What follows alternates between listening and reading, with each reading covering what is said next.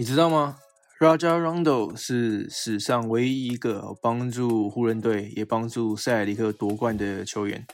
那最近我听他到上了这个 Matt Barnes 还有 Steven Jackson 的 podcast 上面，哦，Matt Barnes 就问到 Raja Rondo 说：“呃，你这两次夺冠的经验里面，哦，差别是什么？”啊，我们知道 Rondo 在塞尔里克夺冠的时候，跟他在湖人夺冠的时候年纪差很多嘛。一个时候他还是几乎还算是新人啊，新秀。那在湖人队夺冠的时候，他已经是三十几岁的老将了。那面对这个问题呢，我觉得 Rondo 的回答蛮有趣的哦。他说：“哦，我告诉你一个小故事。哦，当时我在塞尔里克夺冠的时候，我们那个时候镇上的队友 Eddie House，他的小孩哦，基本上就是跟在我们球队旁边。我们球队到了哪里，小孩就到了哪里。”就一直在场边，然后陪陪着我们经历了这个夺冠的过程，然后在夺冠典礼上面也可以看到小孩子跑来跑去的这样。哦，那个时候他把这个看在眼里。那到了湖人队夺冠的时候，换成他的九岁的儿子，也可以在场边看着他夺冠。哦，因为在巴博里面最后也开放家人小孩可以进场嘛。哦，所以他提到这件事情，让他觉得非常温馨这样子。非常的感动，所以这就让我想到，哇，原来 NBA 球员在不同的年纪夺冠哦，其实的感触是会不一样的，尤其是在当你有小孩子的时候，而小孩子可以在场边看着这件事情发生，那会更具有意义哦。然后接着这个 Matt Barnes 也也提到，因为他也是在勇士队夺冠嘛，那他也提到了这一点，他说，哦，没错，我当时我的两个双胞胎儿子。我就是这样子跟着我们球队，然后陪着我们一起夺冠。最后的颁奖典礼，他可以在 Curry 还有 Clay Thompson 旁边，然后摸着这个 KD 的这个 Finals MVP 奖杯，捧着这个冠军的奖杯，让他觉得这个是多少钱都买不到的经验。对于他的小孩子来说，是一个非常非常震撼、非常难得和爸爸的一个回忆啊！这样子，像他之前也有提到他的双胞胎儿子。跟 Kobe Bryant 相处的过程，因为 Matt Barnes 跟 Kobe 是好朋友嘛。那有一次双胞胎生日的时候，Kobe 就到了现场，给他们一个惊喜，这样，然后送了他们礼物，陪了他们打了一整天的球，让他的两个儿子很开心。所以你可以发现到，特别在运动圈，哦，运动员都是希望自己的小孩子可以看，可以见证自己的成就的过程的。哦，这种事情对他们来说意义重大。像我们就先插个题，呃，先离开篮球话题，呃，因为我不只是篮球迷，我还是个网球迷，我是 Roger Federer 的球迷。我印象非常深刻的是，他在二零一七年温布顿又再次的夺冠之后，他在场上就蛮爱哭的，就已经有点眼光泛泪了。而当他的双胞胎儿子哦回到了球场上，看着他颁奖的时候，他就更忍不住了，就溃体了。所以我觉得这样子的事情是蛮温馨的啦。为什么今天突然讲这个主题呢？因为我本身有受到感动啊，我就设身处地的想，如果我是个运动员，我的小孩可以在场边见证我的夺冠的过程，哇，那真的是非常棒的经验。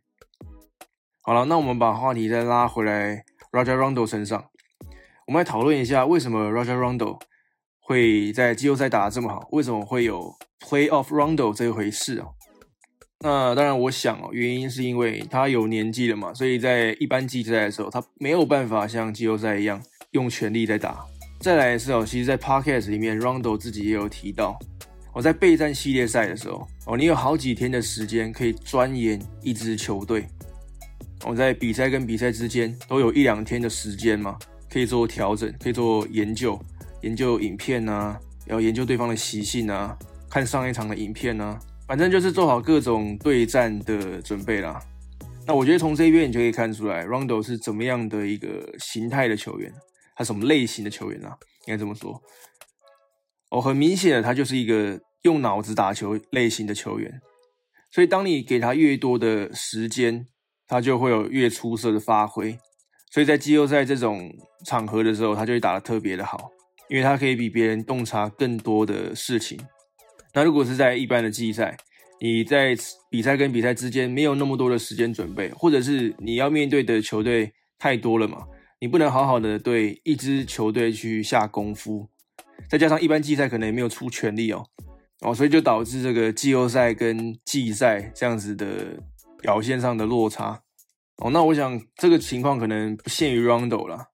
哦，所有在季赛打的还好，但是季后赛能打得非常突出的球员，哦，我相信，呃，原因应该大同小异哦，就是因为有这个道理。哦，当然还有一个很重要一点嘛，就是必须要大心脏，因为在季后赛，你的压力、心理压力会更大，然后你会更紧张，所以当然必须要大心脏哦，在面对大场合的时候，比较不会缺场的球员。或者是比较经验老道的球员才可以做到这一件事情，所以我才常说为什么球商这么重要，为什么老将经验这么重要。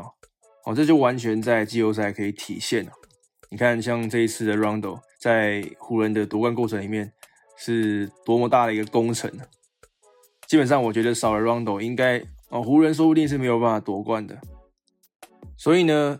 我这一季其实蛮看好老鹰队可以大翻身哦，因为他们在休赛季的补强其实做的非常的足够，那也补了像 Rondo 这种老将经验的球员，我蛮期待他跟缺氧的配合。哦，一般我们讲成功方程式就是一个年轻有潜力的队伍，然后搭配一些老将，那球队可能就会起飞了嘛。那像 Rondo 跟缺氧的搭配哦。呃，Rondo 就可以让 Trey Young 打更多的无球配合，好像是勇士队的 Stephen Curry。我们可以看到，有时候 Stephen Curry 不会持球，但是他会在场上跑来跑去。那在老鹰队这边的情况呢，可能就变成缺氧可以无球状态，然后跑来跑去。那这样子就可以更加的解放他的呃外线火力，因为 Rondo 可以帮他分担这个控球的压力，哦，他可以更专注在投射、投篮或者是得分。好，差不多尬聊到这边了。哦，最近这几集节目都在讨论 Chris Paul 啊，Raja Rondo 有没有？哦，你会发现我真的是比较喜欢高球商类型的球员的。哦，所以难免会多多分享这一类的球员啊。好了，那先这样子了，我们下期节目见，拜拜。